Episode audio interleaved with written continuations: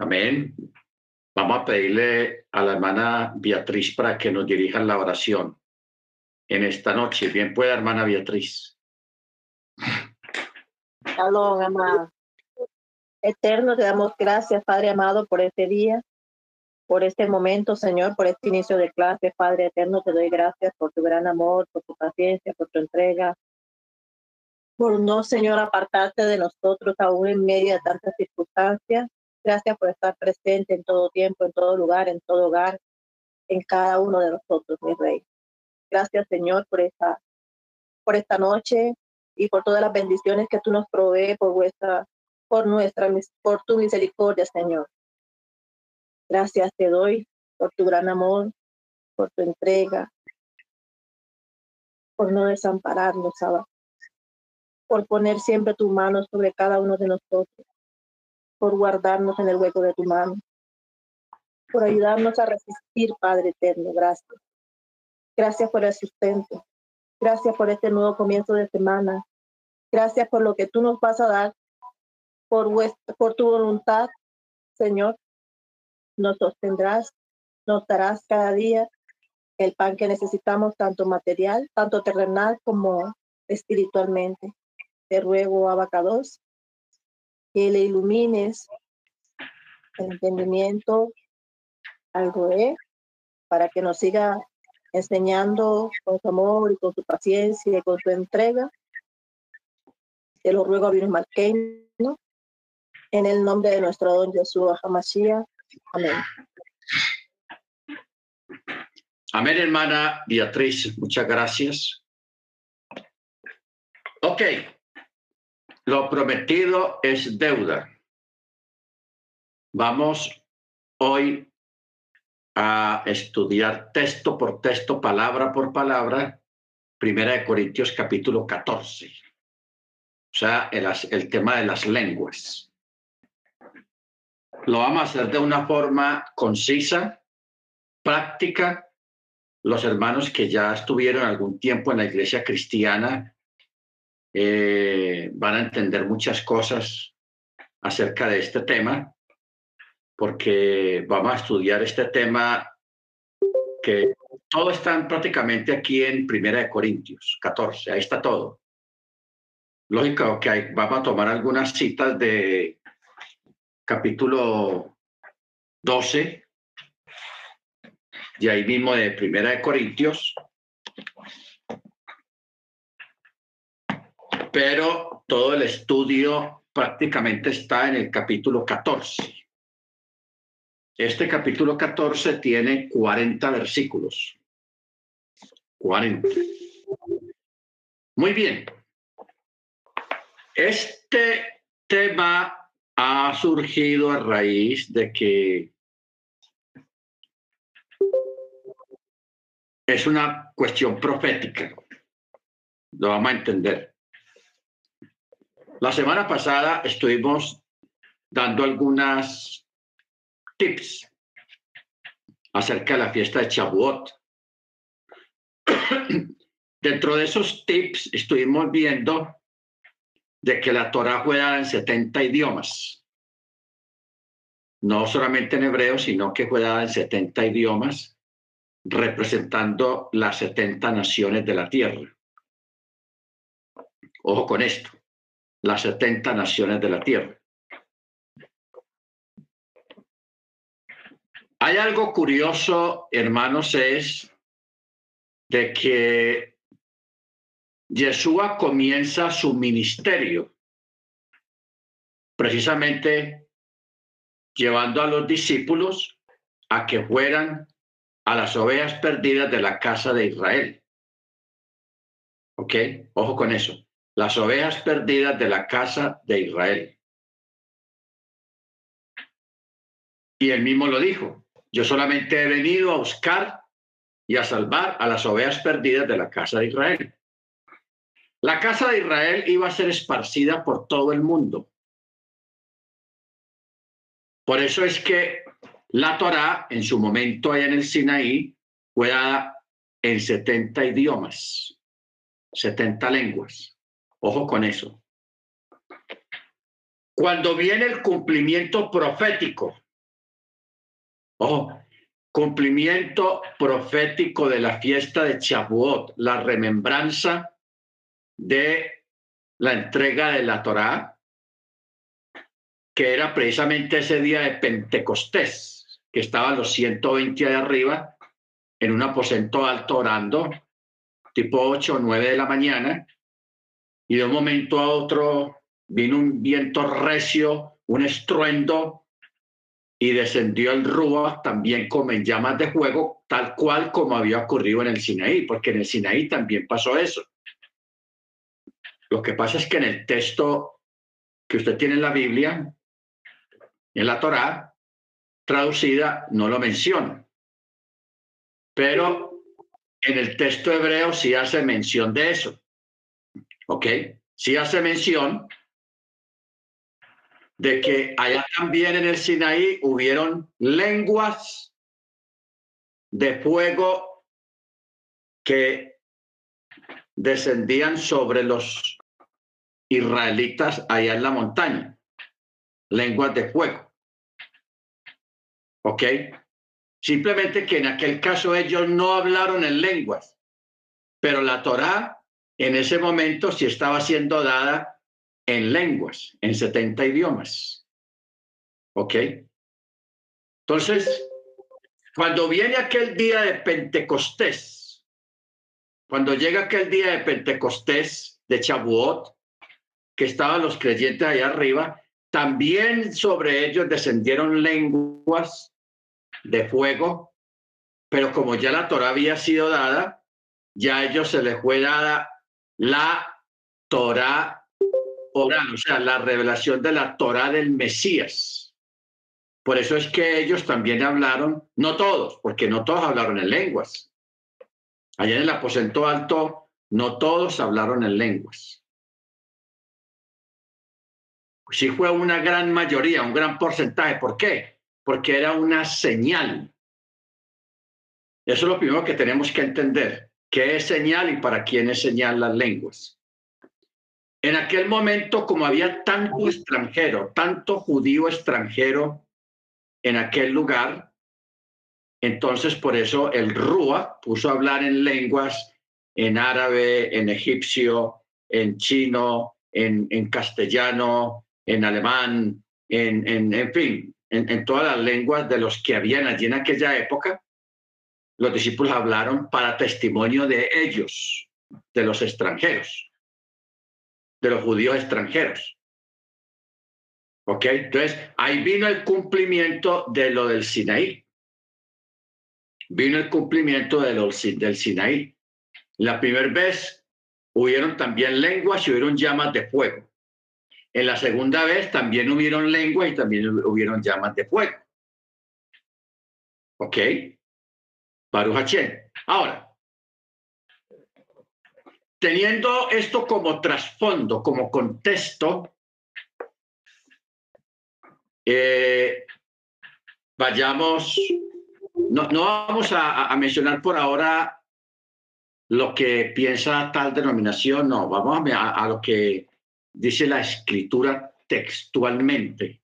Lo vamos a leer sin emociones, sin, sin mente preconcebida ni con mente denominacional tampoco. Dice así, Primera de Corintios 14, sigan el ajaba, o sea, el amor, que se dice ajaba, y deseen los dones espirituales, pero sobre todo que profeticen. Ahora, vamos a mirar bien exactamente en sí qué es, a qué se refiere esta palabra profetizar. ¿Por qué? Porque eh, Yeshua mismo dijo, todos los profetas fueron hasta Juan y no se levantará otro profeta, porque una de las cosas que de pronto no se nos han explicado es en sí qué es un profeta. Nosotros tenemos el concepto popular de que un profeta es una persona que profetiza cosas para el futuro, que dice cosas que nadie sabe, ah, pero en especial que profetiza cosas para el futuro, sea a corto plazo, a mediano plazo o a largo plazo, una profecía. Ese es el concepto que nosotros tenemos. Pero cuando vamos a la práctica, cuando descendemos a la escritura, ya de pronto ese concepto va a cambiar un poquito. ¿Por qué?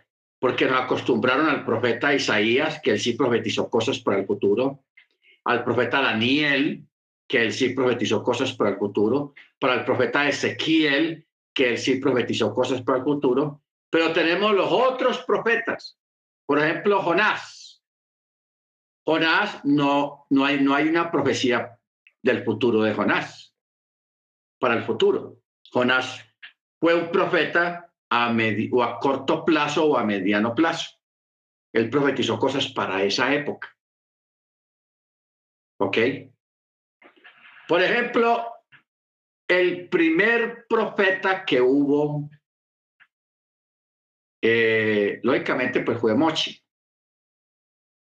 Aunque, aunque, ojo, lo que van a escuchar, el primer profeta hablando técnicamente, técnicamente fue, ah, ya me fue el nombre, el antiluviano. Entonces, ¿a quién me estoy refiriendo? Enoch.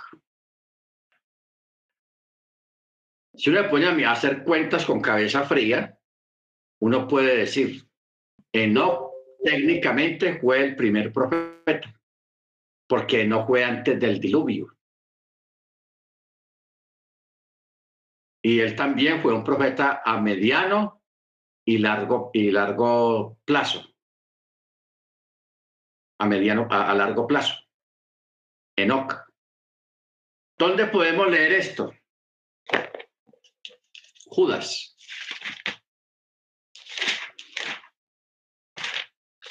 Yo quiero que usted se prepare porque es, este estudio de verdad de 1 Corintios 14 nos va a sacar muchas ideas preconcebidas de la cabeza.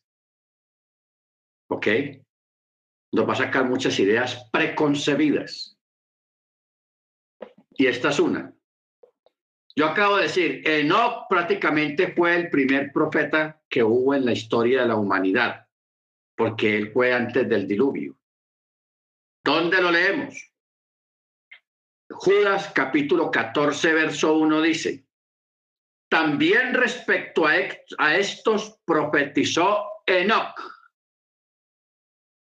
séptimo de Adán, diciendo, he aquí Yahweh viene con sus santas miriadas para ejecutar juicio sobre todos y convencer a todos los impíos de todas las obras impías que hicieron impíamente y de todas las injurias que hablaron contra él los pecadores impíos.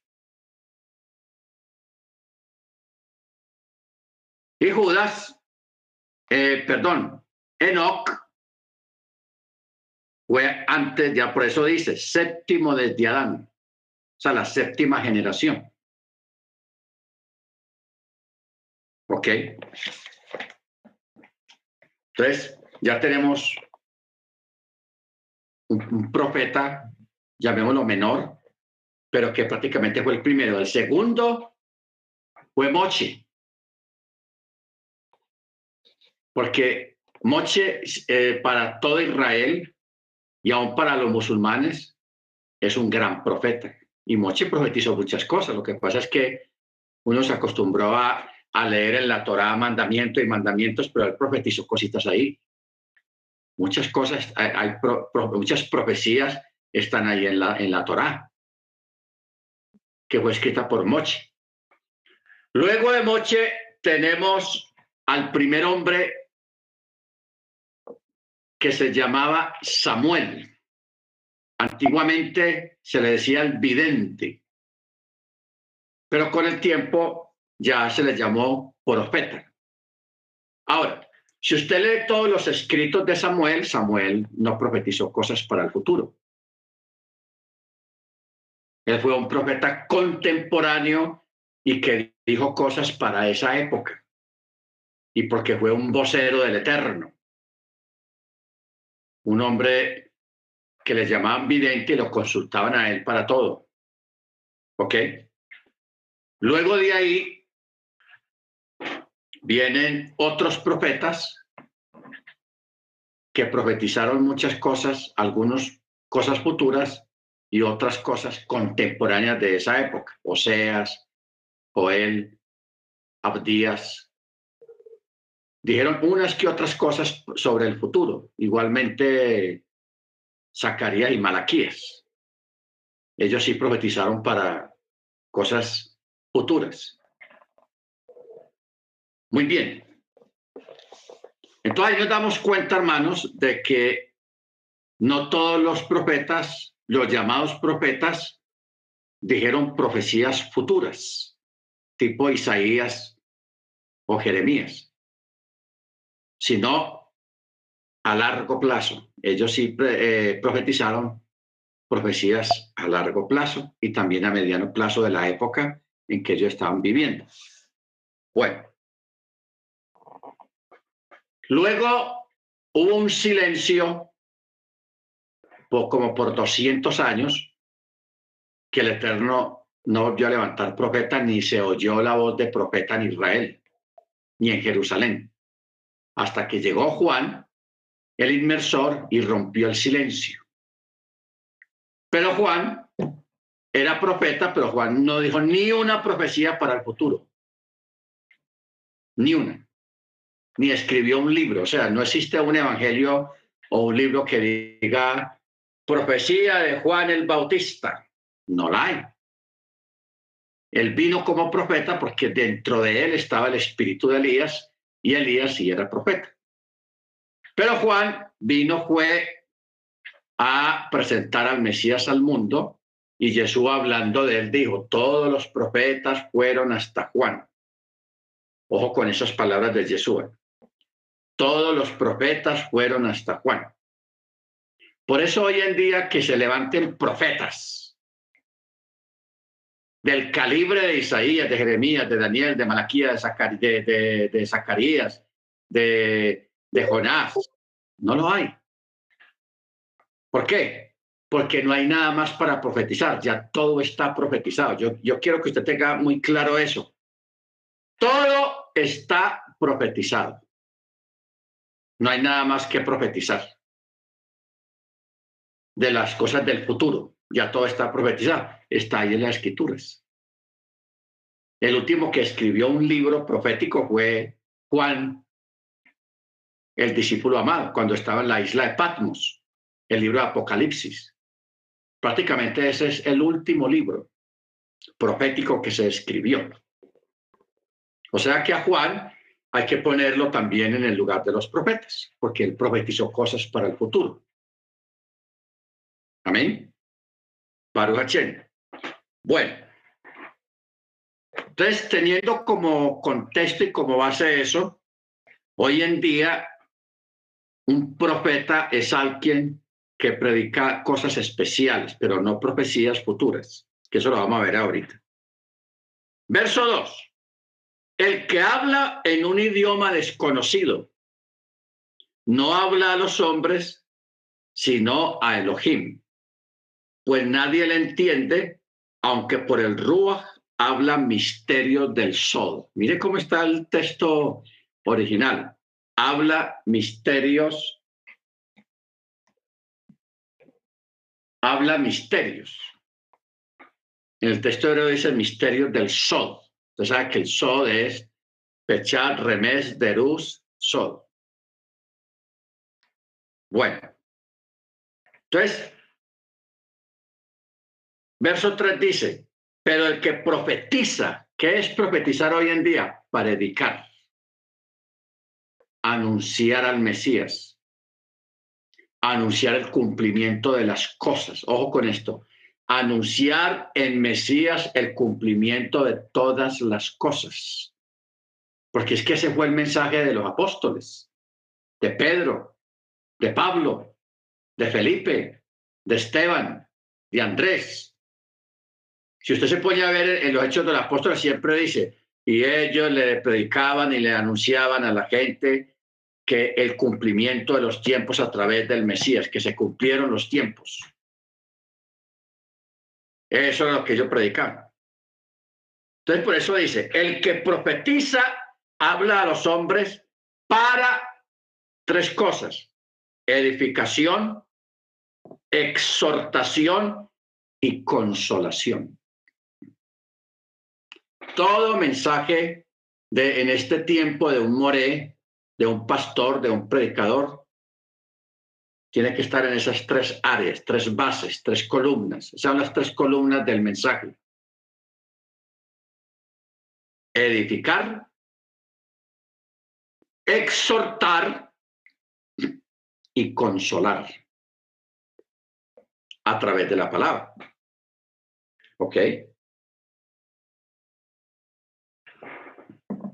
Edificar es enseñar para que las, los creyentes aprendan y aprendan.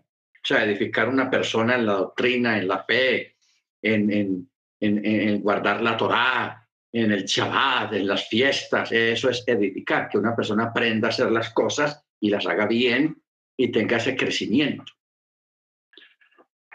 Exhortar. Exhortar cuando se presentan determinadas situaciones viciosas en la congregación, entonces es necesario exhortar a la congregación. ¿Ok? Exhortarlos. Baruch Y luego la consolación. Consolar a través de una enseñanza, a través de un mensaje a los creyentes en sus tribulaciones, en los tiempos en que estén viviendo en ese momento, traerles palabra de consolación, de fortaleza, de, de, que vamos a seguir adelante, de que todo no está perdido, porque hay veces que hay hermanos que dicen, no, ya, no hay nada que hacer, todo está perdido, eh, yo no sé qué hacer, y entonces ese es el momento de traer palabra de consolación. ¿Ok? Baruch entonces dice, verso 4, el que habla en un idioma desconocido, a sí mismo se edifica, pero el que profetiza edifica a la congregación israelita. El que habla en un idioma desconocido, a sí mismo se edifica. Bueno, ¿qué quiere decir eso? Vamos a entrar en materia.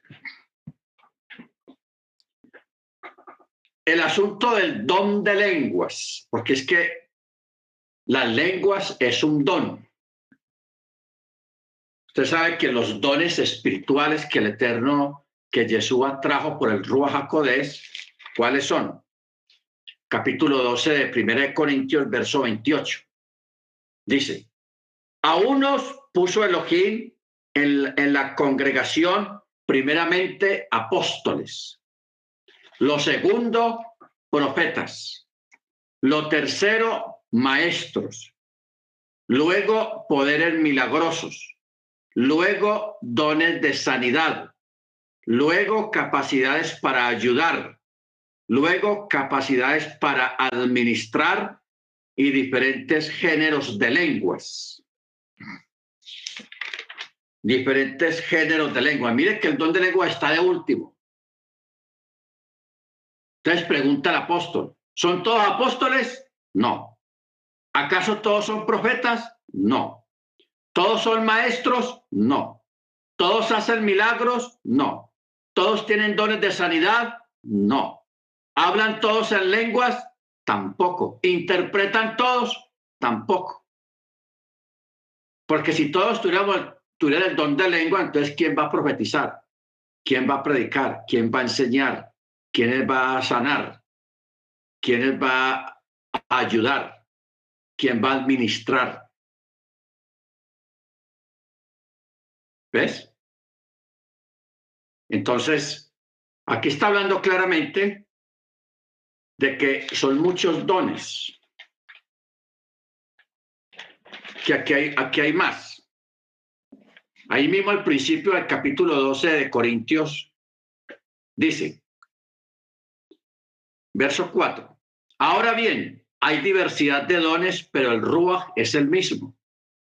Y hay diversidad de ministerios, ojo, Hay diversidad de ministerios, pero el Señor es el mismo.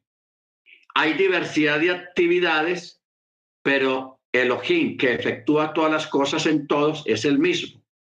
Y cada uno, y a cada uno le da la manifestación del Rúa por aprovecho mutuo. Porque a uno, por el Rúa, le da palabra de sabiduría, a otro palabra de conocimiento, a otro según el mismo espíritu, a otro fe, el don de la fe, porque hay un tipo de fe que es un don, alguien que, que, que cree de una forma sobrenatural para cosas grandes. A otro dones de sanidades por el único espíritu. A otro operaciones milagrosas. A otro profecía. A otro discernimiento de espíritus. A otro distintas lenguas y a otro interpretación de lenguas. Pero todas estas cosas las efectúa el único y el mismo Rúa, repartiendo en particular a cada uno como él quiere. Como él quiere. Bueno. Ya vamos más o menos claros por aquí. Entonces, nos estamos dando cuenta que solamente algunos de los creyentes recibirían el don de lenguas, otros interpretación de lenguas, otros profetizar, o sea, predicar cosas complicadas, otro ah, apostolado, otro maestros, otro los que hacen sanidades, otro los que hacen operaciones milagrosas ¿Ok? Pero yo quiero que tengamos en cuenta algo acá en el verso 5. Hay diversidad de ministerios. Cuando hablamos de ministerios, está hablando de la administración de la palabra, que ahí se mencionan al final del mismo capítulo cuando dice capacidad para ayudar, capacidad para administrar. O sea, aquí lo que tenemos que hacer, hermanos, es aprender a distribuir los dones, cómo funciona eso de los dones. Por eso dice en el verso 5 del verso 6 del capítulo 12, dice, hay diversidad de dones hay diversidad de ministerios y hay diversidad de actividades. Ya vimos que ministerios es el de maestros, los que ayudan o los que sirven y los que administran. Porque una congregación hay maestros de niños. Eso, es un, eso cae en la categoría de ministerios. Hay diversidad de ministerios. Los que ayudan, porque hay hermanos que tienen el don de ayudar. Usted conoce hermanos en la congregación que eso no mueven un dedo para nada. No tienen ese don, no tienen esa capacidad. No, no podemos juzgarlos no podemos juzgarlos que no quieren hacer nada, que no colaboran. A ver, hermano, a, hacer un trabajo mañana en la congregación. Ah, eso no es, eso es para otros. Yo no hay que voy a ir para perder el tiempo. No les gusta, no tienen ese don. En cambio, hay otros que si tienen el don, eso están ahí al pendiente de todo en una congregación para colaborar, para aquí, para hacer allá, etcétera, etcétera. Y dentro de todos esos dones, hermanos, está, mire que aquí en 1 Corintios 12, el don de lengua está de último. De último. Entonces de ahí nos preguntamos, entonces por si está de último, ¿por qué Pablo le dedicó todo un capítulo, un capítulo entérito al don de lenguas? Capítulo 1 de Corintios se escribió porque en esa congregación de Corinto había unos problemones muy grandes, muchos problemas. Entonces a Pablo, a Rab le escribieron la carta, el pastor contando de los problemas que tenía mi hermano Pablo, cómo le parece, que aquí tenemos esta situación, tenemos esta otra, tenemos esta otra. Entonces Pablo escribe la primera carta en respuesta a esos eventos que estaban pasando en la congregación de Corinto. ¿Ok? De Corinto, porque usted ve que las otras cartas no vuelve a mencionar el tema a Éfeso, a Galacia, a Tesalónica, esas congregaciones no tenían este problema. Dentro de ese problema que había ya fue el de las lenguas. Que todo el mundo quería hablar en lenguas en la congregación y no había un orden. Y hubo un error, que ese error todavía subsiste en este tiempo, de que maximizaron y pusieron muy en alto a los que tenían el don de lenguas. Los que no tenían el don de lenguas, por allá, los negriaron, como dicen aquí, los negriaron los dejaron a un lado y los de lenguas, esos eran los que estaban, eh, le daban cargos y los tenían en gran estima, etcétera, etcétera. Y muchos de esos, aún hablando en lenguas, y daban mal testimonio y andaban en cosas raras. o sea, eso se volvió lo que decimos aquí una pelotera, pero bien tenaz. Por eso es que Pablo, él escribe el capítulo 12 acerca de los dones y luego dedica todo un capítulo a el asunto de las lenguas, que eso es lo que estamos leyendo acá. Y él está sentando cátedra, sentando orden. Por eso él dice el verso 4, capítulo 14, el que habla en un idioma desconocido a sí mismo se edifica, pero el que profetiza edifica la congregación israelita. Y dice, yo desearía que todos ustedes hablaran en diversos idiomas pero más aún, ojo, mejor, pero más aún que profeticen. Porque mayor, ojo con lo que vamos a leer acá, mayor es el que profetiza que el que habla en diversos idiomas o en, o en lenguas. A no ser, ojo, a no ser que haya quien interprete. Porque ese era el problema se levantaban en esa congregación de Corinto, 10, 15 hermanos, hablando ellos en lenguas, cada uno por su lado, interrumpiendo el servicio. Entonces, por un lado, nadie entendía nada. Nadie entendía nada. Y si entraba una visita, alguien de afuera decía, oh, ¿qué pasa acá? Es una locura. Mira esa gente hablando ahí todo raro y, no se entiende nada. Nada, yo me voy aquí y se van. Pues por eso él dice, eh, esa gente está loca. Esa gente está loca. Porque de verdad, todo el mundo hablando en lenguas y nadie entendía nada, nadie se edificaba, no había una edificación, solo había un desorden. Por eso dice, yo desearía que todos ustedes hablaran diversos en lenguas, pero más aún mejor que profeticen, porque mayor es el que profetiza que el que habla en lenguas. Ojo con eso. Mayor es el que profetiza que el que habla en lenguas, a no ser que los interprete para que la congregación israelita sea edificada. Ahora pues, hermanos, si yo voy a ustedes hablando en diversos idiomas, ¿Qué les aprovecha si no les hablo con revelación? Ah, si no les hablo con, con revelación o con conocimiento o con profecía o con doctrina. Y es la verdad. Si Pablo llega, oh, llegó el hermano Pablo, suba al púlpito, hermano Pablo, predíquenos. y Pablo empieza a hablar en lenguas y dele toda una hora hablando en lenguas. Amén, hermano Pablo que ungido hermano Pablo. Pero nadie entendió nada.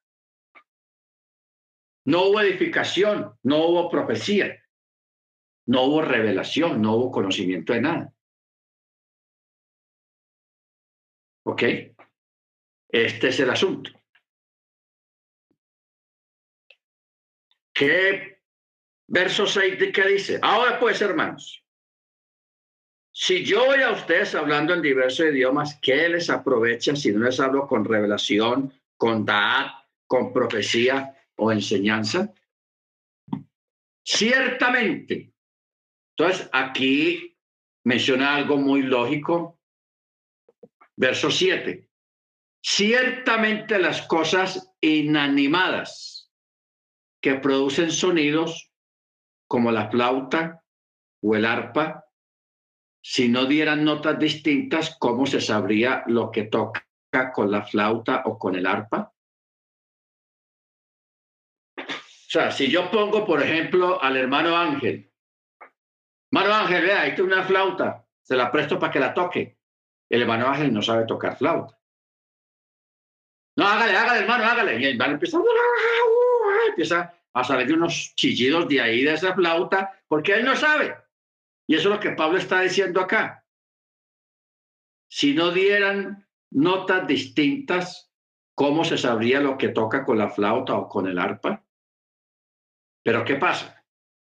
Usted mismo sabe que un músico que sabe de instrumentos musicales, sea con un acordeón, con una flauta, con un violín o con una guitarra, le puede sacar una canción ahí nada más con el, con el sonido de la guitarra o de la flauta, el himno nacional o una canción popular, inmediatamente la saca, hermano, si no la entiende de una. ¿Ve? ¿Por qué? Porque está, está tocando una canción muy popular, muy popular, que inmediatamente uno distingue la, el sonido de la canción. Eso es tocar con sabiduría. Entonces, luego en el verso 8 dice, y si el chofar diera un sonido incierto, ¿quién se prepararía para la batalla? O sea, un sonido que nadie lo entendió. ¿quién se va a preparar para la batalla? Así también ustedes, si por el idioma que hablan no dan palabra bien comprensible, ¿cómo se entenderá lo que dicen? Porque sería como si hablara al aire, como si hablara al aire. ¿Ok? Porque si yo le digo al hermano Álvaro, hermano Álvaro, le voy a dar la palabra para que usted en inglés eh, me explique qué entiende usted sobre el don de lenguas, pero en inglés, me da favor, en inglés. Y el hermano Álvaro, pues, uy, hermano me está como presionando en inglés. Y sí, el hermano Álvaro, yo le dejo 10 minutos aquí de clase y el hermano Álvaro empieza a explicar en inglés que las, las lenguas, in the in the congregation, en fin, empieza a hablar en inglés. ¿Qué van a hacer todos ustedes?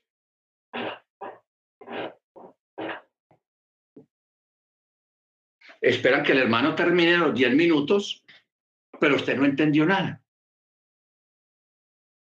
No entendiste nada.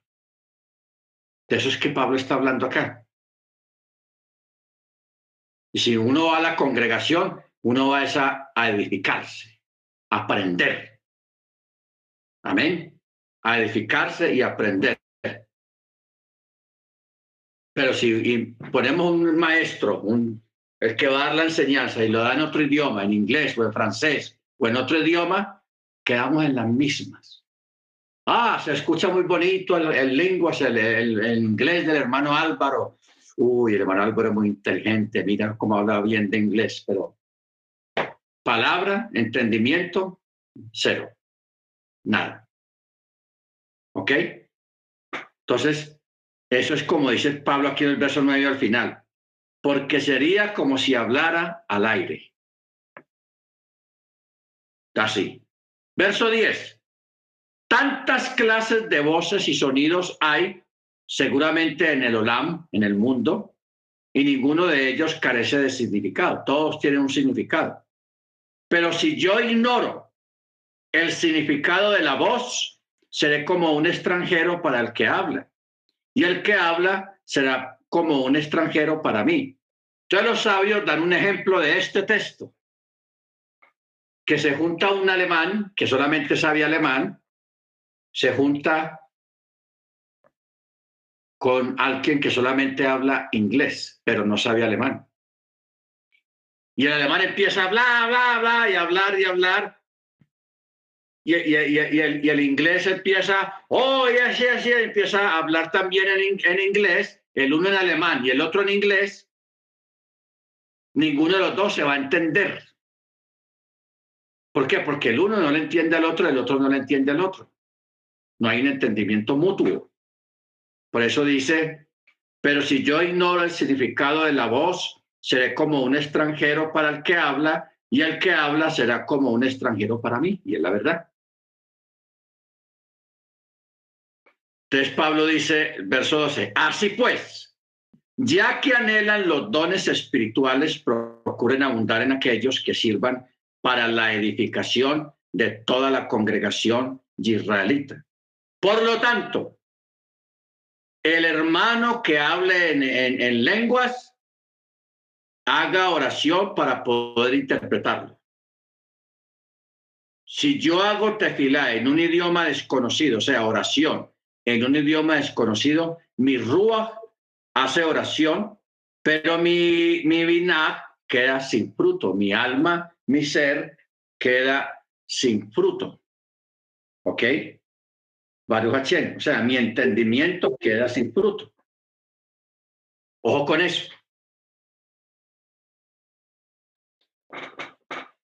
Mire usted cómo, cómo, cómo Pablo nos, nos lleva el tema y la locura que hay hoy en día. Porque en esta congregación de Corinto, em, eh, los que hablaban en lenguas, aunque no hubiera intérprete, solamente que hablaran lenguas y ya, subieron de categoría. Y los que no hablaban en lenguas, los dejaron ahí abajo. A ver, yo necesito a alguien para que recoja la ofrenda. Usted, hermano, la que habla en lenguas a ver, el que va a ser el, cantor de la congregación, usted hermano, el que hablaba en lenguas. Entonces, comenzó esa discriminación y comenzaron a, subir de categoría a los que hablaban en lenguas y a los que no hablaban en lenguas los dejaron a un lado. Y había gente que tenía don de sanidad, don de discernimiento, don de operación de milagros, pero no, usted es por allá, hermanito, venga, este hermano que usted habla en lengua muy bonito, pero no le entendía nada. No había no había traductor, no traducía nada. ¿Ok? Entonces, por eso dice aquí en el verso 15, que pues haré oración en el Rúa, haré tefilá también con entendimiento, cantaré en el Rúa y cantaré también con vinaj, con entendimiento. Pero si bendice solo con el rúa, el que ocupa un lugar de simple oyente, ¿cómo dirá amén? Si no entendió nada. Pues no sabe lo que has dicho. Tú a la verdad das gracias, dices amén en el rúa, pero los otros no son edificados no son edificados. Bueno, vamos a entrar a profundizar un poco más en el asunto de las lenguas.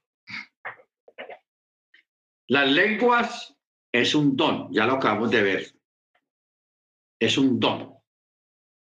Y no todos van, a hablar en lenguas, no, ya lo acabamos de leer también. Eh, el asunto es que para profundizar más sobre el tema necesitamos conocer que hay diferentes tipos de lenguas. Hay lenguas humanas, o sea, los idiomas de aquí de la tierra. ¿Ok? Las lenguas de aquí de la tierra. También hay lenguas celestiales o, lenguas angelicales.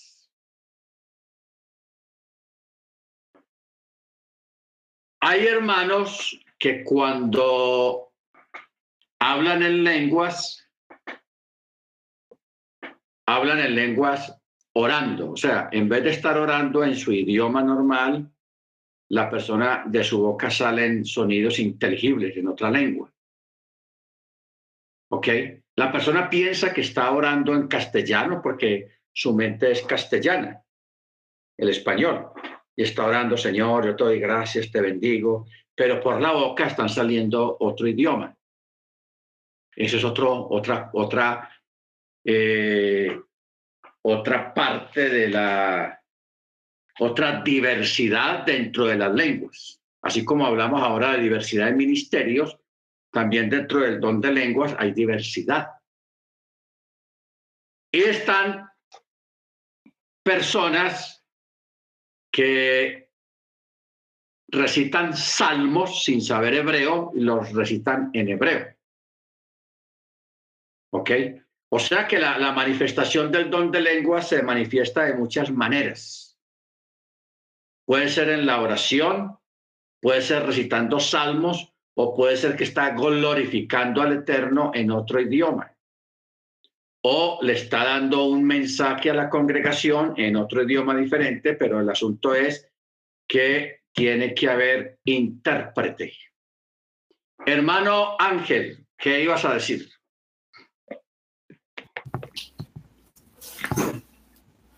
Este, shalom, Rab, shalom, este, hermanos.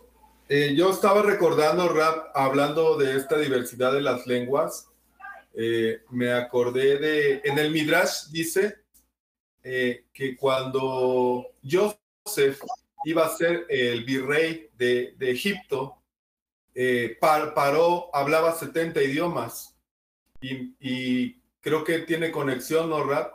A diferencia de Joseph, dice que cuando él empezó a acercarse una noche antes, un ángel le empezó a enseñar todos los idiomas.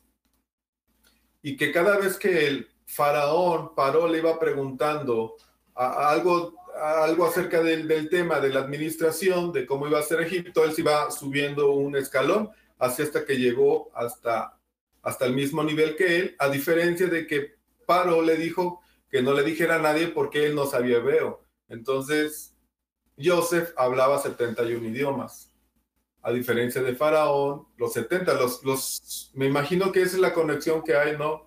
Rap en cuanto a los 70 idiomas de, de, cuando fue entregada la Torah y también en Shabbat, aquí en Pentecostés, pues cuando bajaron las lenguas. Y es, la, es algo similar, entonces en esto podría ser tal vez esos 70 idiomas bases que, que, que la gente puede hablar.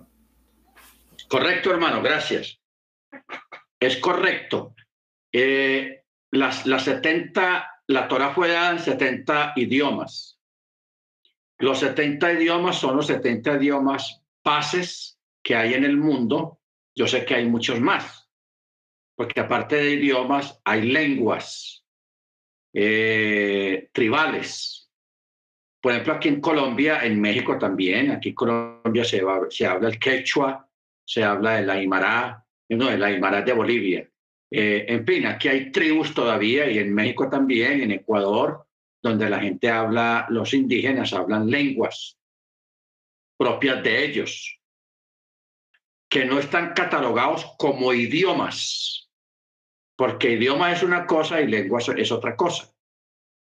¿Ok? Pues a nivel técnico, hablando técnicamente, porque yo sé que la escritura menciona, usa la palabra no idioma, sino la palabra lenguas. Esa era la, forma de cómo se categorizaban o se catalogaban los idiomas antiguos, antiguamente, se les decían lenguas. Ya luego se subió o se utilizó la palabra idioma. Y a los lenguajes tribales que usan los indígenas o algunas regiones, ya son lenguas. ¿Ok? Pero está bien la, la, el aporte del hermano Ángel, acerca de, este ángel que fue una noche antes de, de Joseph ser subido, le enseñó de forma sobrenatural a Joseph muchos idiomas. y yo se los hablaba mm, como si nada. ¿Ok? O sea, esto no es nada raro. No es nada raro. Actualmente hay mucha gente que habla muchos idiomas. Normal. Bueno, entonces sigamos. Eh, las lenguas a nivel de idiomas, en un servicio. Yo recuerdo, yo tuve una experiencia en la iglesia cristiana.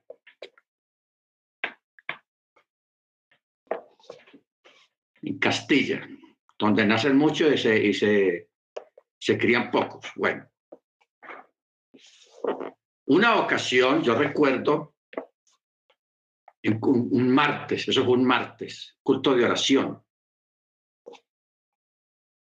Eh, la congregación allá en esa época estaba como en, una, en un tiempo de, de pesadez, mucha pesadez en los servicios. Entonces yo recuerdo, ese, esa noche no había mucha gente en la, Usted sabe que el culto de oración no va mucha gente. Entonces, estamos ahí arrollados orando cuando se levanta una hermana y se levantó hablando en lenguas, pero sin hacer mucho escándalo. Entonces, ¿qué hizo esta hermana? Mire usted este fenómeno. La hermana empezó a caminar entre las sillas, las sillas de la congregación, las bancas de las largas, y se detenía en cada hermano,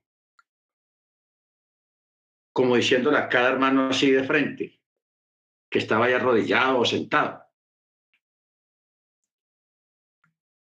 La hermana en lenguas le, estaba le estaba diciendo al hermano sus faltas, sus pecados, pero solamente el hermano entendía. Los demás no entendían, solamente él. Claro, el hermano pensaba que todos estaban oyendo lo que la hermana le estaba diciendo, que todos estaban entendiendo. Entonces la persona, guácate de una, se tiraba al piso a arrodillarse, a pedirle perdón al Eterno. Luego la hermana seguía con el otro y también se las, le cantaba todas sus faltas, pero solamente ese hermano entendía. Ya el otro hermano que había pasado, ya no entendía más lo que le decía la hermana al otro. Solamente el que oía entendía. O sea, hay un fenómeno de que solamente hubo una comunicación, primeramente con el Rúa, con la hermana que hablaba lengua y con el que escuchaba, el aludido. Y así la hermana se recorrió todo el salón, cantándole a todos sus, pecados, contando, sí, sí, diciéndole a todas sus faltas y sus pecados. Y, y eso fue tenaz, porque todos pensaron que todos habían oído, que todos habían entendido lo que le había dicho a cada uno. Entonces todos estaban avergonzados bendito el Eterno. Entonces ahí pues la congregación se levantó en un avivamiento, hubo un, tiempo muy bueno después de eso. Pero yo les quería contar eso fue por ese detalle de, de esa forma como el Espíritu lo hizo. ¿Ok? Porque cuando el Rúa quiere hablarte y decirte algo, él te lo va, él lo hace con respeto, porque el Rúa respeta a cada persona y el Rúa no le gusta humillar, humillar a una persona delante de todo el mundo, no. El Rúa es muy respetuoso de cada persona. ¿Ok? O sea, muchas veces usted ha llegado a escuchar exhortaciones para usted y la persona que te exhortó si había mucha gente ahí, lo pudo haber hecho en nuestro idioma, pero usted no se dio cuenta, porque usted entendía perfectamente, usted lo escuchaba en español, pero los demás escuchaban en otra lengua. ¿Ok? Luego, esta es una forma de, de administración espiritual en la congregación. Pero yo sí recuerdo, porque cuando yo comencé las raíces hebreas, ah, cuando yo comencé las raíces hebreas, yo todavía estaba pastoreando en la, en, la pentecostal. Entonces, cuando yo, cuando yo comencé a estudiar las raíces hebreas, yo comencé prácticamente fue con el idioma, el hebreo. Ahí nos daban judaísmo y al principio, los primeros días, las primeras semanas que yo empecé a estudiar, era judaísmo y hebreo. La letra y todo eso y, y judaísmo a nivel general. Nada de doctrina, ni de Torah, ni no. Judaísmo, las fiestas. Entonces, claro, yo ya aprendí algunas palabritas. Entonces ya, como yo seguía en la iglesia cristiana, a veces en algunos servicios, en algunos cultos, o en convenciones, yo me arrimaba, me iba al frente para escuchar a la gente que estaba hablando en lenguas. Y yo sí oía algunos hermanos, les oía Mismorle David, o sea, el, Salmo 23. Porque uno, usted sabe que las palabras hebreas se distinguen mucho del inglés, se distinguen mucho del French, del francés y del alemán que son idiomas muy típicos y muy particulares. El inglés tiene su acento y tiene sus palabras, el alemán también, el francés también tiene su forma de hablarse. Bendito el Eterno. Entonces, yo sí a veces, si yo veía, oía, yo me la arrimaba y, y, si oía hermanos hablando, recitando salmos, yo decía, wow. O sea, usted dirá, Ah, pero ¿cómo así que, que el Señor manifestándose en unas pentecostales que no creen en la Torá, que no guardan Shabbat? Bueno, es una buena pregunta que mire que yo me la auto hice.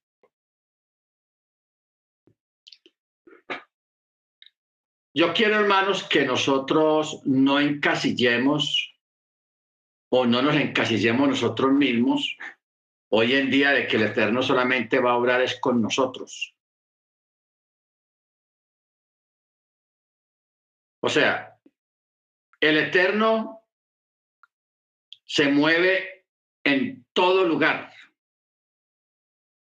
No importa donde la persona esté viviendo o esté asistiendo, muchas veces lo que el, Eterno mira es el corazón de una persona. El corazón. ¿Sí me entiende?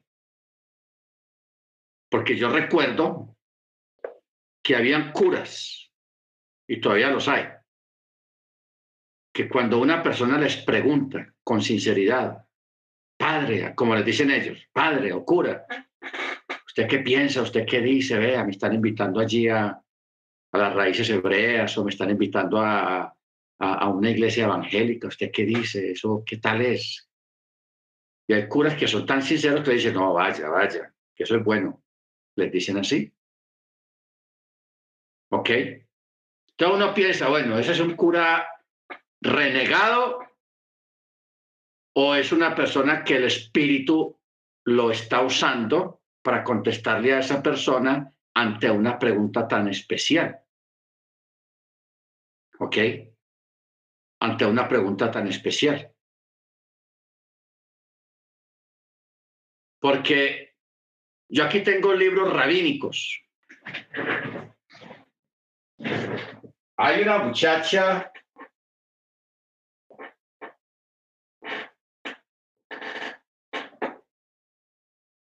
ah,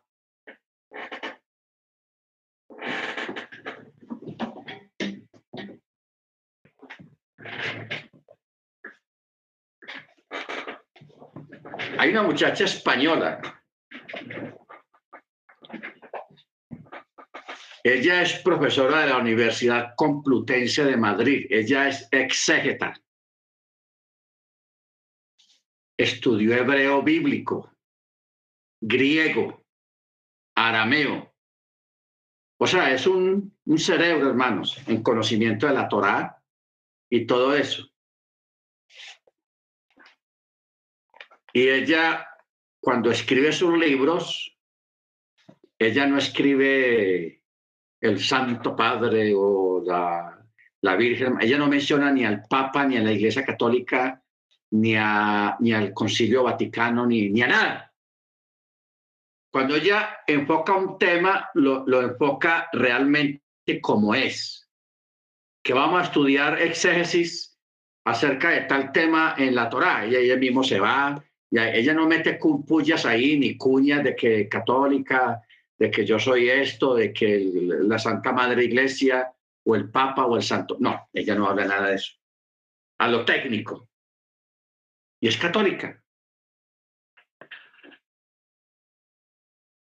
Y muchos eh, profesores rabínicos de Torah, las raíces hebreas que guardan Chava, que no son católicos, compran libros de ella porque ella es una experta en, algunos temas bíblicos, pero a un nivel de Torah, a un nivel del hebreo, porque ella maneja perfectamente el hebreo, especialmente el hebreo antiguo, el hebreo bíblico. Se llama María Elvira Marín Contreras. Pero es tenaz eso, hermanos. Entonces uno viendo estas cosas uno me pregunta, ¿por qué hay gente que está metida en otras cosas, en otros lugares, aportan material para que una persona realmente entre en el camino del Eterno, entre en la Torá, en el Shabbat, en las fiestas y en el conocimiento de la Torá? ¿Cómo funciona eso? Hermanos, es gente que el Eterno usa. ¿Ok? Mire usted que el Eterno usó a, a para que invadiera Judea, y eso fue cosa del Eterno. Él lo usó para castigar a Israel. El Eterno destruyó a Egipto, pero de todas maneras él tiene unas expresiones muy cariñosas hacia Egipto y le dice mi siervo a Egipto, imagínense. ¿Por qué le dice mi siervo? Porque el Eterno se acuerda cuando Egipto acogió a los hebreos, acogió a Abraham, acogió a Isaac. Cuando había hambruna, ellos se iban para allá porque allá había comida y los recibían bien y los respetaban. Entonces, el Eterno es agradecido mi hijo Egipto. Y uno dice, wow, que le diga a Egipto mi siervo. ¿Ah? ¿Y de dónde pues? Dice uno, pero no. Entonces, eso mismo pasa en la iglesia cristiana. En la iglesia cristiana, ahí hay gente que realmente ama al Eterno. Simplemente que por la enseñanza que han recibido, rechazan la Torá, rechazan el Shabbat, pero es a nivel de enseñanza. Pero si una persona de esas, por ejemplo, si esta hermana que todavía está viva, la, que yo les conté que eh, hablando en lengua se, se juegan de cada uno de los hermanos y les decía sus cosas en lenguas, si esta hermana se dedicara ahora, como lo que hablamos la semana pasada con los rabinos, revélame el nombre del Mesías, revélame el nombre del Mesías. Pero que ella dijera, Señor, muéstrame el verdadero camino, muéstrame el camino. Si yo aquí donde estoy no estoy bien, dime dónde tengo que ir. Y que la hermana se meta de corazón a eso, el Eterno la trae a las raíces hebreas. No le quepa duda. No le quepa duda. ¿Por qué? Porque el Eterno conoce el corazón. O sea, el hecho de que yo cuente a veces cosas de la iglesia cristiana buenas, porque ah, no todo es malo, hay cosas buenas, no quiere decir de que, de, que eso había que demonizarlo o no quiere decir de que eso no sea del eterno, si es del eterno. Hay cosas allá que sí son del eterno. ¿Ok? ¿Por qué? Porque hay gente sincera. Yo sé, yo tengo una enseñanza, hay una enseñanza por ahí que dice sinceramente equivocados o sinceramente perdidos, pero hay gente sincera que busca al Eterno, que ama al Señor, pero no les ha alumbrado la luz de la verdad, de la Torá, del Shabbat, y de muchas cosas. Bendito el Eterno. Por eso hay que orar mucho por, por esa gente allá. Que el Eterno le revele y se le manifieste. Pero todo eso viene es de acuerdo a la oración y a la petición que la persona tenga. Porque si una persona de corazón le dice al Eterno, Señor, si yo estoy equivocado aquí donde estoy, muéstrame para dónde me voy. Y si lo hace de corazón, el Eterno lo saca. ¿De dónde salimos nosotros, hermanos? Salimos de allá. ¿Por qué? Porque tuvimos valor, porque fuimos sinceros, porque el Eterno conocía nuestro corazón, que sentíamos que algo faltaba, entonces el Eterno nos fue abriendo el camino y aquí estamos. Bendito su nombre. Entonces, como también, hermanos, yo he visto gente hablar en lenguas angelicales, que eso sí ya es otro rollo muy diferente, escuchar a alguien cantar. O sea, yo lo he escuchado dos veces. Celine Dion, esta, la que ya murió, y las cantantes hoy en día, que hay unas mujeres con unas voces impresionantes, hermanos. Esa gente come chitos al lado de lo que yo he escuchado de las lenguas canciones angelicales. O sea, un ángel pone su voz en la garganta de un hermano o de una hermana y le pone la voz, la transforma y sale unas voces, hermanos. Mire usted, una vez en un servicio en Texas, Houston, cantó el coro fue una canción, un himno del coro de la congregación. Y se habían preparado durante semanas y ensayando y ensayando. Los que han cantado en el coro saben cómo funciona eso. No le toca ensayar y ensayar para que todo quede bien, las voces. A ver, el contralto, la voz grave, la voz media, en fin, diferentes voces, todas unidas allí. Y habían hecho ayuno y bueno, entonces, hermanos, llegó la hora, ellos entonaron el himno, acompañados por la orquesta, por los músicos. Lo cantaron espectacular, bien cantado. Y ellos, cuando terminaron el himno, que se silenciaron instrumentos musicales, y ellos se quedaron ahí de las paredes del piso, del techo, volvió otra vez a empezar a sonar el himno, pero con unas voces, llamémoslo un coro celestial de ángeles. Volvieron a entonar el himno, pero esa música salía de las paredes, del techo. Entonces los músicos eran mirando para todos lados porque ellos no estaban tocando ningún instrumento. El que, el que manipulaba los instrumentos decía, pero eso de dónde sale? Yo no he puesto esa música, porque mucha gente los miró a ellos, al que maneja el sonido. Entonces yo decía, no, nosotros no tenemos nada que ver aquí, eso porque el sonido salía de todas partes, ni siquiera salía de los speakers, de los parlantes. Salía del, del piso, de las paredes, del techo. Eso fue, hermanos, impresionante que pasó eso y eso fue en Houston. Ahora,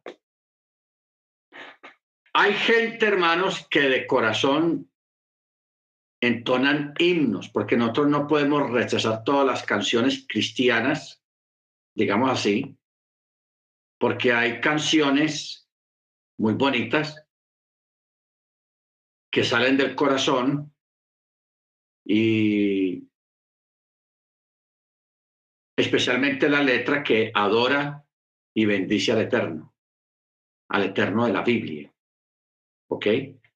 Baruch Entonces, es bueno que tengamos, globalicemos toda esta parte para que podamos continuar. O sea, así como Pablo en 1 Corintios 12:5 dice, hay diversidad de ministerios, también hay diversidad de lenguas del don de lenguas.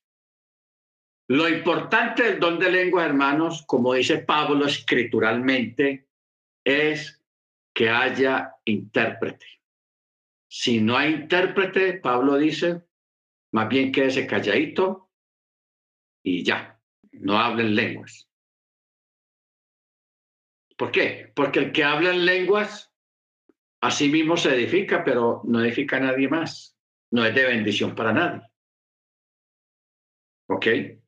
No es de bendición para nadie. Entonces, por eso es que en el verso 18 dice, doy gracias a Elohim, que hablo en diversas lenguas más que ustedes. Pero en la congregación israelita prefiero hablar cinco palabras con entendimiento, o sea, que me entiendan, para que a través de mi voz enseñe a otros que diez mil palabras en, en lenguas. Y es la verdad, lo más lógico. cinco palabras que puedan convencer a una persona a hacer techuá valen más que diez mil palabras en lenguas que la persona. No, esta gente está loca. Es eso, no entiendo, no entiendo nada, no se entiende nada. Ya, ¿para qué vuelvo aquí? ¿Ve? A eso es que nos estamos refiriendo. Y Pablo, por eso él, es muy claro en esa parte aquí. Pero en la congregación prefiero hablar cinco palabras con entendimiento para que a través de mi voz también enseñe a otros que en vez de diez mil palabras en lenguas. Verso 20. Hermanos israelitas, no sean niños en cuanto al entendimiento, sino que sean niños en cuanto a la, a la malicia y en, asuntos que tengan que ver con quebrantar la Torá, sean hombres maduros. Verso 20.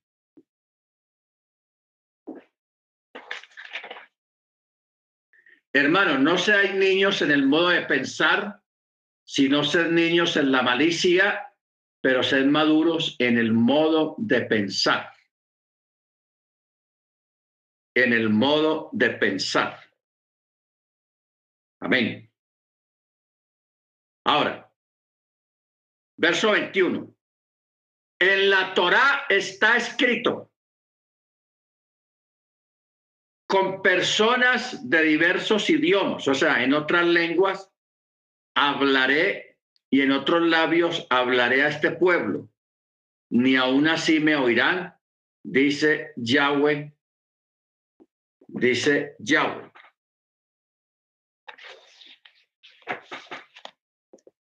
Bueno, vamos ahora a mirar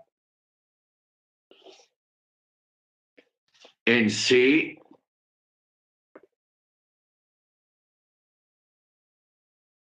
qué es lo que tiene que ver en sí la profecía.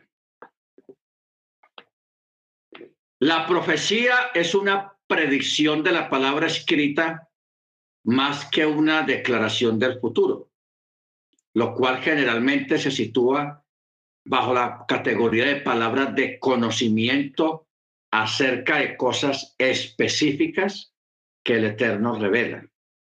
Ojo. Es más que una declaración de un evento futuro pues la profecía para este tiempo. ¿Cómo funciona? La cual generalmente se sitúa bajo la categoría de palabras de conocimiento acerca de cosas específicas de la Torá.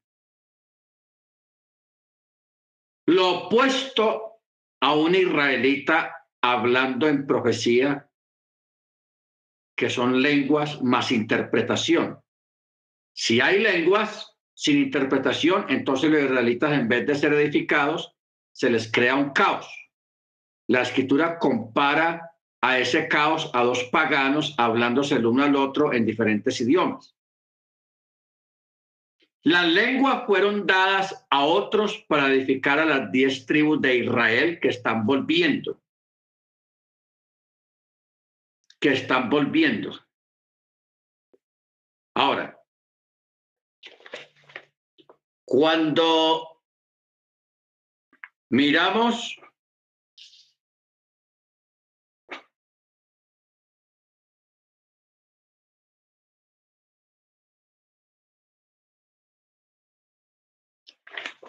Exactamente, hermanos.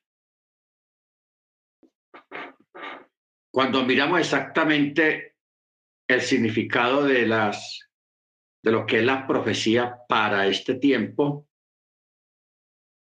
está hablando de es como una mezcla del don de ciencia. O sea, de, de extraer temas profundos y complicados de la misma Torá y sacarlos a la luz. Por ejemplo, el tema del inframundo, el tema de los ángeles, la forma como se ha expuesto. Esa es una forma de profecía. ¿Ok? Porque hay temas que son conocidos generalmente por los hermanos, y por todos los hermanos desde la iglesia cristiana que son netamente conocidos, pero hay otros temas. Aquí en estos estudios que hemos estado dando, hemos dado unos temas muy tenaces de cosas que no son muy comunes ni muy conocidas y se ha dado aquí en, esta, en esto. Entonces, eso es lo que tiene que ver en parte con la profecía o el don de ciencia. El don de ciencia. ¿Ok? Ahora, en el verso 22, este es el verso clave de toda esta enseñanza. Dice, así que los diversos, las diversas lenguas son por señal, no a los creyentes, o sea, a los que creen, sino a los incrédulos.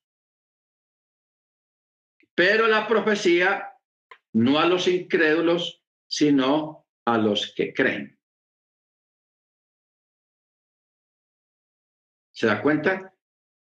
Las lenguas son por señal a los incrédulos. Pero vamos a preguntarnos aquí, ¿qué tipo de incrédulos habla aquí Pablo? La persona que viene de visita de afuera, que no está en la Torá, o de creyentes que están en la congregación que son incrédulos en algunas cosas todavía. Eso es bueno preguntarnos. ¿Qué tipo de incrédulos está hablando aquí Pablo?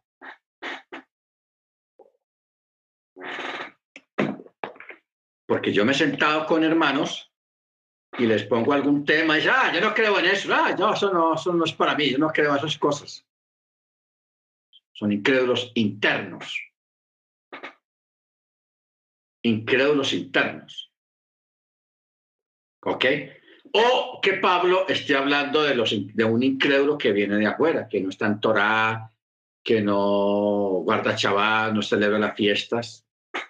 Un incrédulo neto.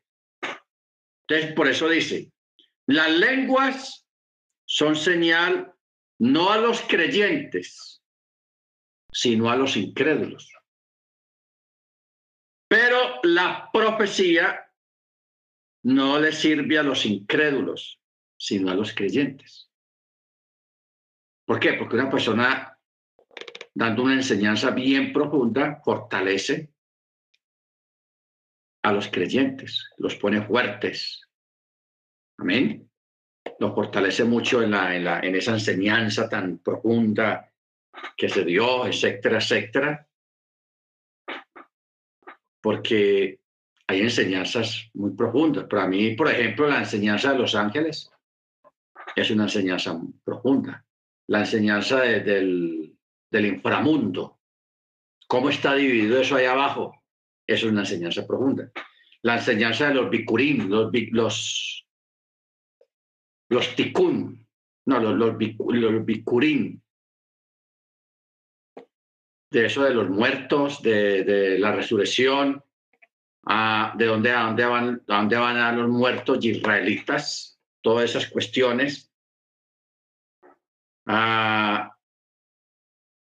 Bueno, todo lo que hemos enseñado respecto a ese tema, para no mencionar mucho acá, Esas son enseñanzas tenaces. También la enseñanza de la naturaleza, del átomo, de la de lo que es la materia en sí, de lo que son las plantas, las rocas y la influencia que nosotros tenemos y la influencia que tiene la, la música hebrea, las letras hebreas, el sonido hebreo, que tiene la naturaleza, la influencia que tiene en, la, en nuestro entorno. Eh, esos son enseñanzas que tienen que ver con profecía. No pensemos que hablar de profecía es hablar de cosas, de eventos futuros y todo eso, no. Tenemos que ser un poco más mente abierta para entender en sí qué es la profecía. ¿Ok? Que no es solamente profetizar cosas, sino también edificar, enseñar, exhortar y enseñar cosas profundas de la misma Torah. Amén. Entonces, por eso dice este texto, los, las lenguas son señal no a los creyentes, sino a los incrédulos. La profecía no sirve a los incrédulos, sino a los creyentes. Entonces dice, si pues toda la congregación israelita se reúne en un lugar y todos hablan diferentes lenguas, ¿qué pasa? Entra una visita o aquellos que son indoctos, o sea, que no tienen conocimiento de los dones, o un incrédulo, no dirán los incrédulos que son mechugoyim, o con esta palabra hebrea. No dirán los incrédulos que son mechugoyim, o sea, locos. Esta gente está loca, así dice en, las demás Biblias. No dirán que estáis locos, mechuyoquim. Pero, si todos predican, enseñan, y entra una visita o un incrédulo o un indocto, será convencido por todas las palabras y será corregido por todas las palabras. Dice, pero si todos profetizaran y entra algún incrédulo o indocto, por todos es convencido, por todos es juzgado. O sea, la persona es atraído al techubá. Si todos hablan palabras de sabiduría. Y los secretos de su corazón serán revelados abiertamente y así postrándose sobre su, rostro adorará a Elohim. Amén. Amén. Al Eterno. Por eso dice, y postrándolo sobre, sobre su rostro adorará al Eterno reconociendo que el Eterno está verdaderamente entre vosotros. Bueno, entonces, mis hermanos, dice Pablo, ¿qué podremos decir? Cuando se reúnen, cada uno de ustedes tiene un salmo para recitar. Tiene algo de doctrina, una enseñanza doctrinal. O tiene una, un idioma, una lengua. ¿Ok? Tiene salmo, tiene lengua, o sea, que tenga el don de lenguas, pero que haya intérprete. O tiene una revelación. O tiene una interpretación. Hágase todo para edificación del pueblo israelita, o sea, de la congregación israelita. Y si alguien habla en lenguas, que sean dos o a lo sumo tres, y por turno. Y que haya uno que interprete. Si no hay intérprete, ¿qué dice? Si no hay intérprete, guarde silencio en la congregación israelita y hable para sí mismo y para su Elohim. Entonces, en la iglesia cristiana, no en, no en todas, se instauró la ley, la norma de que para una persona ser salva tiene que hablar en lenguas, porque eso, al menos en la, pentecostal, se enseña de esa manera. que una señal de que una persona tiene el Ruach HaKodesh es porque habla en lenguas. Entonces, ahí se ha levantado una gran discriminación en estas comunidades porque el que nunca ven que habla en lenguas lo tiene por ahí sentadito, no lo usan para nada, ni para cantar un himno, ni para recoger la ofrenda, ni para predicar, ni para nada. Lo tiene ahí sentado que porque no hablaban lenguas. Entonces, esto, esta forma no es bíblica. No es bíblica, porque ya acabamos de leer de que no todos van a hablar en lenguas. Es un don. Así como el don de apostolado, de profecía, de, de interpretar, de, de, discernimiento, el de sanidad, el de operación de milagros, etcétera, etcétera, son dones. Y mire que Pablo Ahí en el capítulo 12 el don de lengua lo pone de último, porque para él más importante el que predica, o sea, el que profetiza, el que enseña, el que edifica, el que tiene don de sanidades. Y de verdad que si no, nos ponemos a pensar con cabeza fría, yo prefiero tener una persona que tiene don de sanidad en la congregación que una persona que lo pasa hablando en lenguas. ¿Por qué? Porque el que tiene don de sanidad, algún enfermo en la congregación, venga hermano, vamos a orar por ese hermano que está enfermo y es sanado. O sea, presta un servicio a la congregación. Se convierte en el médico de la congregación a través del don. A través del don. ¿Ok? Porque hay dos formas de ser médico. A través del don trayendo sanidad sobre una persona de forma sobrenatural, sin estudiar medicina, pero también está el otro médico que sí estudia medicina y que también puede traer sanidad y curación a una persona a través de ese otro don de estudiar, de ejercer esa profesión, como lo es el hermano eh, Dagoberto y su esposa, la hermana Ampar, Baruch que son médicos y ellos,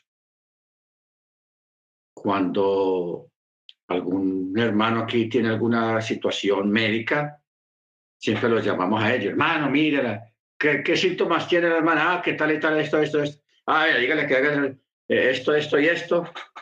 y de verdad, la persona se recupera rápidamente porque ellos estudiaron para eso y eso es un don también, Baruch Pero también está el otro don de sanidad, que es el que obra sanidad a través de la oración, de una forma milagrosa, sin intervención de, de, medicinas ni de cirugías, sino solamente a través de la fe, de la oración.